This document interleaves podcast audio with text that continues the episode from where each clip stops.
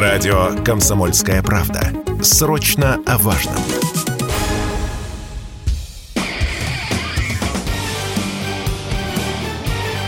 Говорит полковник. Нет вопроса, на который не знает ответа Виктор Баранец.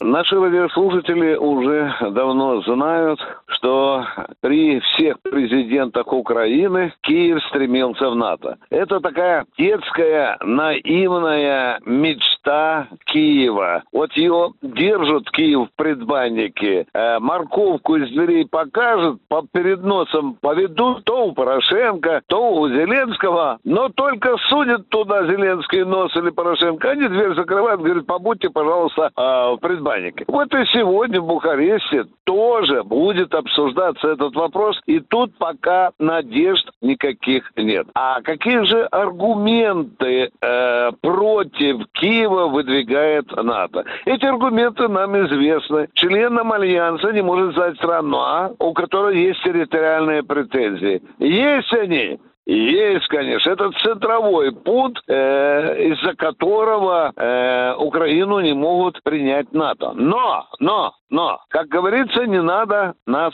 дурить. Украина уже давно по самые уши погружена в НАТО. У Украины есть общие с НАТО программы. Украина каждый день, скажем так, э, оснащается натовским оружием. На Украине работают сотни сотни натовских экспертов. Можно бесконечно продолжать э, эту череду фактов, которые доказывают, что Украина формально она уже погружена в НАТО. Но почему же все-таки эту золотую и наивную мечту Зеленского никто не хочет осуществлять? Вы знаете, на мой взгляд, Украина для НАТО это, это как э, чемодан без ручки. Может тут пойти к другому сравнению подойти. Вы знаете, такой такой некий такой гражданский брак, когда мужик с женщиной живет, а, а, а печати в паспорте нет. Вот примерно вот так же НАТО и э, Украина. Почему НАТО сейчас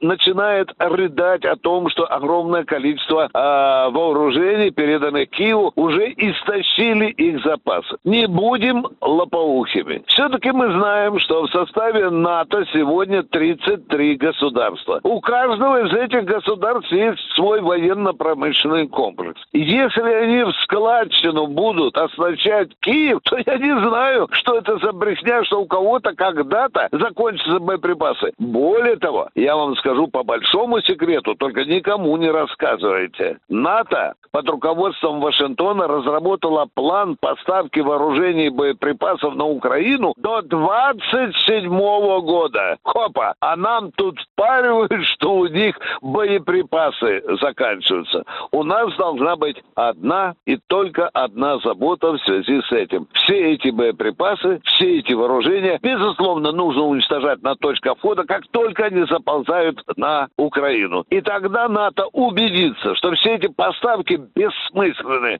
потому что Россия их должна рвать, сжигать, уничтожать. И только тогда туполобым натовским главарям дойдет, что не в коня корм. Виктор Баранец, радио «Комсомольская правда», Москва.